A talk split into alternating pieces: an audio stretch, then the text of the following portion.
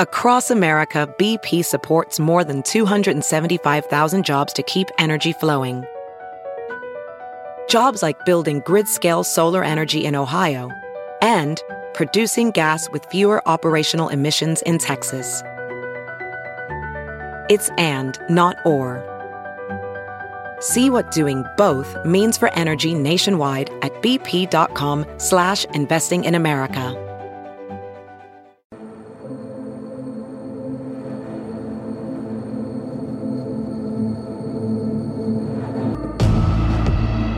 ¿Qué tal amigos? Yo soy Yami Virgen con una nueva edición de Crisis de Inmigración, la pelea por la frontera. Yeah, but this is going to result in harm to people. People will die because of this policy. Ok, ella dice que también ella, en su opinión, que gente va a morir por esta nueva póliza. Right now, but the Biden administration is trying to shut down people seeking asylum at the southern border. That's what they're trying to do. But it's going to take another couple months for that to become policy, and it will immediately be challenged in court because it's it's in my opinion it's unlawful. But you know the Biden administration is not your friend, basically.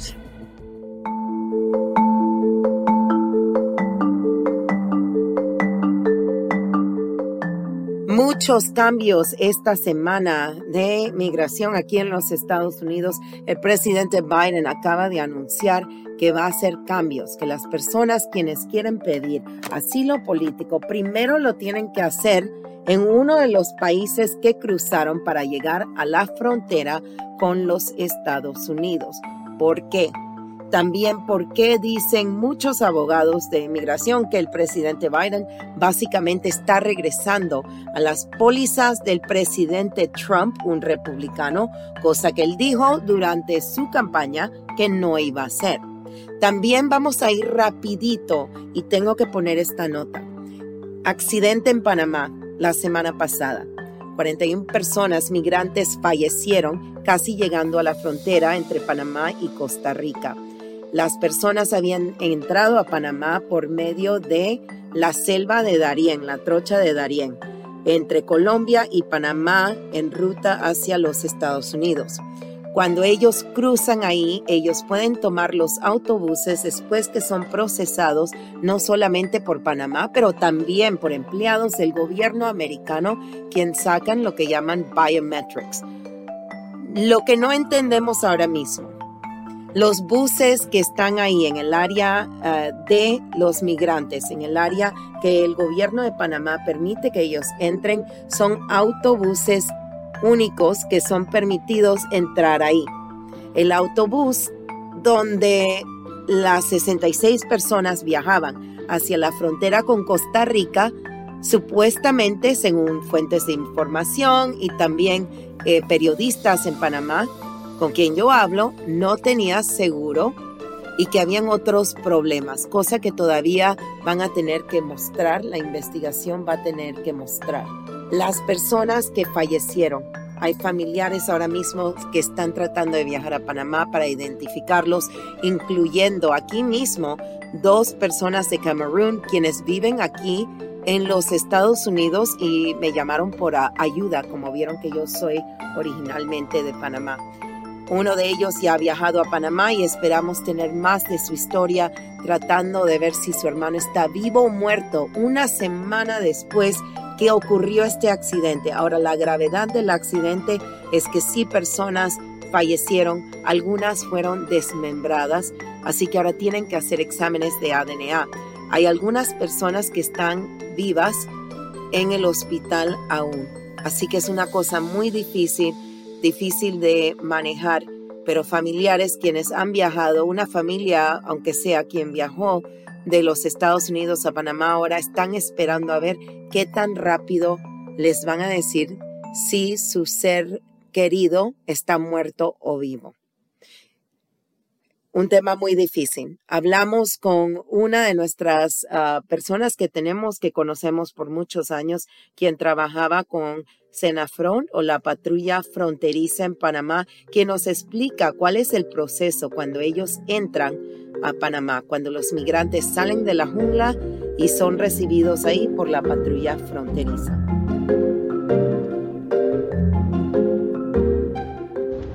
Buenos días. El movimiento migratorio de en el área de Panamá comienza en la provincia del Darién, donde los emigrantes vienen de Ecuador, Colombia, llegan a la frontera de Colombia con Panamá, al sector de Capurganá, llegan a Sapsurro, suben la miel donde está el hito fronterizo de la miel con, de Sapsurro con Panamá, el sector de Puerto Valdía. De ahí se movilizan hacia el sector de Armila, donde comienza la trayectoria por la selva que demora casi seis días, siete días, ¿no? dependiendo eh, la salud que lleven los emigrantes, ¿no? por las trochas, por las diferentes trochas que salen a Bajo Chiquito. Bajo Chiquito es el, primer pueblo indígena donde llegan los emigrantes eh, por las trochas que donde ellos caminan hay patrullas del Servicio Nacional de Frontera muchas veces brindándole la seguridad el apoyo en cuanto a salud. Y bueno de ahí llegan a Bajo Chiquito. De Bajo Chiquito pasan a, a Laja Blanca, donde está el centro de recepciones, a Peñita, a Peñita y luego a Laja Blanca, y posteriormente a un sector de Sansón, donde tienen el puesto eh, de recepción de migrantes. Posteriormente se hacen los, los, las coordinaciones con los buses que lo trasladan entonces de, de Metetí, Darién, hacia los planes en Hualaca, Chiriquí. Es la trayectoria que hacen ellos durante la estadía en suelo panameño, ¿no? Eso es también y lo hacen por medidas de, seguridad, ¿no? En cuanto van llegando, así, hay, así mismo se van sacando los listados por los días de llegada para entonces eh, darle eh, la oportunidad a que todos puedan viajar de acuerdo a su llegada a territorio panameño.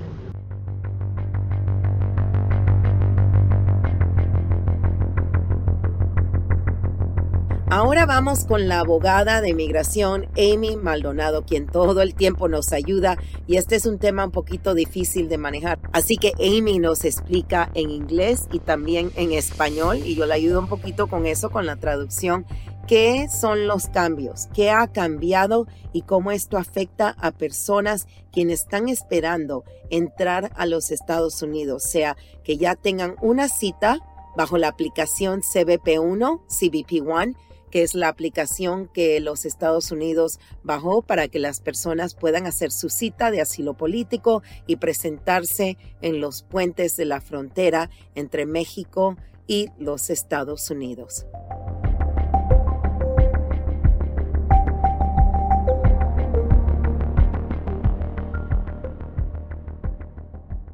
Ahora estamos eh, acompañados de nuevo por la abogada Amy Maldonado. Amy, gracias por estar aquí con nosotros. Gracias, Yami. Ok, lo que vamos a hacer ahora es, la abogada Amy, por supuesto, maneja español, pero hay veces que como es un español legal que, que son palabras a veces que uno no usa muy a menudo. Así que yo le voy a hacer las preguntas a ella en español ella me va a responder en inglés y yo se los voy a traducir, porque el propósito de hablar con la abogada Amy hoy es que hay tantos cambios, Amy. ¿Cómo, eh, qué es lo que está pasando? ¿Qué es lo nuevo de ahora del presidente Biden? So, what is happening is the Biden administration has proposed changes to the federal regulations. Right now, these are just proposed, they're not final, and the law has not changed as of today. Will essentially ban asylum for people who cross other countries that are specific countries on the way to the United States. Ok, así que lo que ella está explicando es que esto es una propuesta poliza que todavía no ha sido efectuada y que sería algo que prohíbe a las personas de ciertos países que crucen la frontera pidiendo asilo político. Así que estas son las personas de cuáles países, Amy. So specifically, they are, are people who are crossing countries that have signed the 1951 Refugee Convention or the 1967 Protocol. So let me pull up what those countries are. Así lo que ella está diciendo son uh, personas de países quienes habían firmado el acuerdo de 1951 o el de 1967, dijiste? 67? 67. Ok, yeah. y ella está buscando porque vamos a asegurarnos de cuáles países son. La forma que todo está funcionando ahora, las personas cuando están cerca de llegar aquí se meten en la aplicación que se llama CBP1, CBP1, y de ahí hacen todo su papeleo, mandan fotos, ponen todo y les dan una cita para que lleguen al puente, se presenten y los Estados Unidos permitan que entren, pero solamente ciertos países. So those countries include Mexico, El Salvador, Guatemala, um, Honduras. They include Colombia. They include, I believe, let me see if Venezuela is a signatory. I think it is. Yeah. Um, Venezuela. I mean, basically anybody applying for asylum at the southern border of Mexico has passed through one of those countries. And that's actually also true for people, those few people who apply for asylum coming through the northern border with Canada, because Canada is also a signatory to those countries. Así que esas personas no pueden pedir asilo político. So they can ask, but there is a rebuttable presumption that they don't qualify. Así que And ellos pueden means- yeah. pedir, pero la abogada Amy dice que eh, presuntamente que, que ellos no tienen el derecho de pedir asilo político. And that's very different from the case law and the law around asylum because, in general, if you're able to establish a small percentage of likelihood that you're eligible for asylum, you're supposed to be allowed through the credible fear process into the United States. And you're supposed to be allowed to have an immigration court hearing through the full process in the US. Así que ella dice que eso es muy diferente a casos de asilo político que les dan la oportunidad de presentar, aunque sea un porcentaje mínimo, de que hay un temor creíble de que la persona está en riesgo, de su vida está en riesgo. Y lo que están haciendo ahora es una cosa muy diferente. Amy, these are not these are not laws. The laws of the United States have been in place since when? Le estoy pregun- preguntando a la abogada que estas no son leyes, estas son pólizas, porque las leyes de los Estados Unidos ya han estado en lugar por cuánto tiempo, Amy? I actually don't know the date that the statute goes back to, but it's been many decades. decades Now, the federal décadas. regulations are part of the law. So the statute itself lays out, you know, certain things, and then the regulations explain all the processes. So they're trying to incorporate this into the law by making it a regulation. But in reality, this is a return to Trump era border policy. Así que lo están tratando de cambiar, haciendo una regulación parte de la ley. Pero lo que dice la abogada Amy, eh, esencialmente es que los demócratas, el presidente Biden, que es demócrata, está regresando a las pólizas de el presidente Trump, que es una cosa, Amy, que él corrió su campaña diciendo que no iba a continuar con las pólizas del presidente Trump, ¿verdad? Yes. And this is also going to be th- this policy is going to be harmful to people in the same way that Trump's policy was. I guarantee you there will be a new federal court challenge to this ban. Um, La abogada Amy dice que ella nos asegura que esto va a ir a la Corte Federal de nuevo porque no lo van a aceptar. ¿Ya han archivado casos contra la contra este cambio de regulaciones? yeah, the Trump administration tried to implement a Biden uh, transit ban policy, and that policy was rejected by the federal courts. Así que el, Now, el presidente Trump ya lo había intentado y que por supuesto la Corte Federal, como ya saben, eh, rehusó aceptar ese cambio. But this is going to result in harm to people. People will die because of this policy. Ok, ella dice que también ella, en su opinión, que gente va a morir por esta nueva póliza. ¿Por qué piensas que gente va a morir, Amy? Para las personas que no estén en la frontera y que a lo mejor no entiendan. So essentially, the purpose of the asylum law was to protect people from the possibility of return to torture and harm. Ok, así que la póliza o la ley de asilo político, la forma que la hicieron, era para no regresar a personas a los países donde ellos pueden ser torturados o que los puedan matar. Ok. Yeah. And so when the current standards where we say if there is a possibility that you might establish a likelihood that you're eligible for asylum, which is a very low it's a low bar, then we should let you in to have you let you have your full day in court. If that is changed to we're going to assume that you can't win your case unless you prove otherwise, people who are likely to suffer torture and harm and be murdered will be returned to their home countries. They'll be deported without that full process and without a full hearing. Ok, así que voy a tratar de traducir eso. Lo que ella está diciendo básicamente es lo mismo, que personas, eh, la forma en que la ley ahora mismo está escrita, la persona tiene que presentar un porcentaje muy bajo de, de comprobantes de que si ellos regresan a su país los van a matar, porque si los regresan y los matan, los torturan, esas son las razones cuales se hicieron las leyes de asilo político que Amy las hicieron durante la Segunda Guerra Mundial por los judíos, ¿verdad?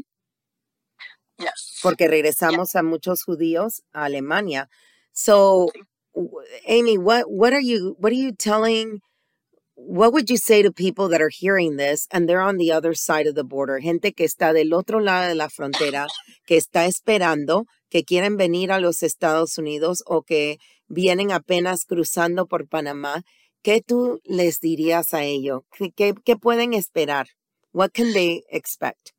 I mean, so this process is undergoing notice and comment right now, but the Biden administration is trying to shut down people seeking asylum at the southern border. That's what they're trying to do. Básicamente le han dicho a la gente que lo vamos a hacer, pero no lo han hecho todavía, ¿verdad? And, right, right. Okay. So it's going to take another couple months for that to become policy, and it will immediately be challenged in court because it's it's in my opinion it's unlawful, but you know, the Biden administration is not your friend, basically. Ella dice que básicamente la administración del presidente Biden no es el amigo de las personas que vienen buscando asilo político.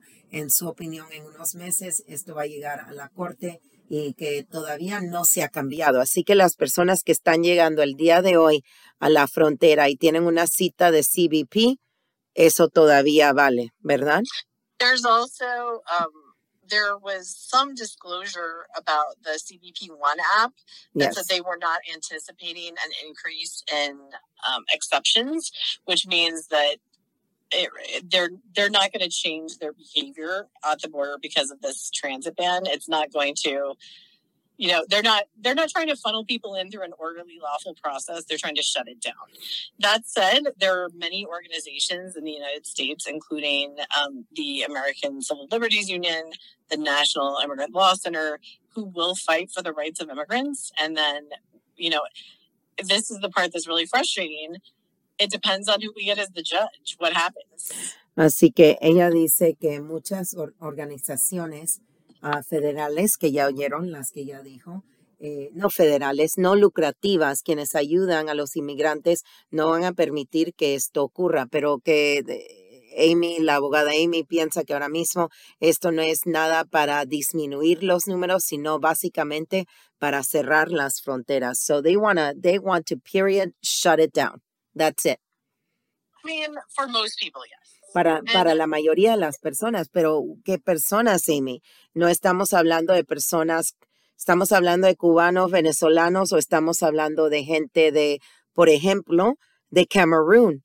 Eh, tengo ahora mismo dos para yeah. todo el mundo, así que no vamos a ofrecer asilo. No, and the problem the problem is that when you say okay we're going to have a rebuttable presumption that you don't qualify that means that you have to prove to the government that you are likely to qualify. The government doesn't let you show you know that maybe there's a possibility. And what we've seen in the past is even incredible fair interviews where the standard is supposed to be really low we had a haitian client um, aldea and i we had a Haitian woman client who was raped in Haiti and lost her baby at seven months because of how severe how severely she was abused during this rape. And they didn't let her pass credible fear until we got hospital records. That's not that's not supposed to be how it works. But how many people show up at the borders with documents proving their case? Okay. It's going to be very hard to overcome that presumption. Así que básicamente ahora mismo como el sistema funciona y me corriges Amy si se me perdí algo en la traducción aquí. La forma en que el sistema funciona ahora mismo es que la persona simplemente tiene que presentar algo, no más, vamos a decir que la, aquí le dicen... Su declaración es suficiente. Exacto, que en las... este momento. Pero para probar su caso, you know, va a necesitar documentos, pruebas, que, you know, quienes, tener, quienes tienen esas pruebas a la frontera, you know, huyendo por sus vidas. Necesitan más tiempo para poder sacar todas las pruebas necesarias. Así que ahora vamos de el gobierno teniendo que admitir a la gente y darle tiempo para buscar los documentos, las pruebas. Ahora vamos a decirte, llegas a la frontera y tienes que tenerlo todo listo y si no, ni te vamos a dar la oportunidad de tu día en corte, ¿verdad? Sí. Ok. Amy, ¿qué, ¿qué es lo que pasa con gente que ya está en la frontera entonces y está esperando y le dieron una fecha y vamos a decir de aquí a la próxima semana de repente dijeron que no. No, no, so en las, las próximas dos meses más o menos todo va a proceder como antes. Ok. So, para que... personas que tienen citas en las próximas semanas, todo es lo mismo. Perfecto. Ok. Yeah. Bueno, Amy, mil gracias. La abogada Amy todo el tiempo nos salva cuando tenemos preguntas sobre esto. Sí te quiero preguntar al, algo antes que te deje ir. Tu yeah. opinión ahora mismo de la, pres, de la administración del presidente Biden como un demócrata. ¿Qué tú opinas que él ha hecho para inmigración? So, look, eso es, es una cosa como siempre. Like, yo yo esperaba a la administración de presidente Obama que va a cambiar algo por lo mejor y, y no, you know, y yo pienso que los, demo, los demócratas son mejores de los republicanos porque, por ejemplo, bajo esta administración de presidente Biden, niños no están muriendo en custodia de CBP.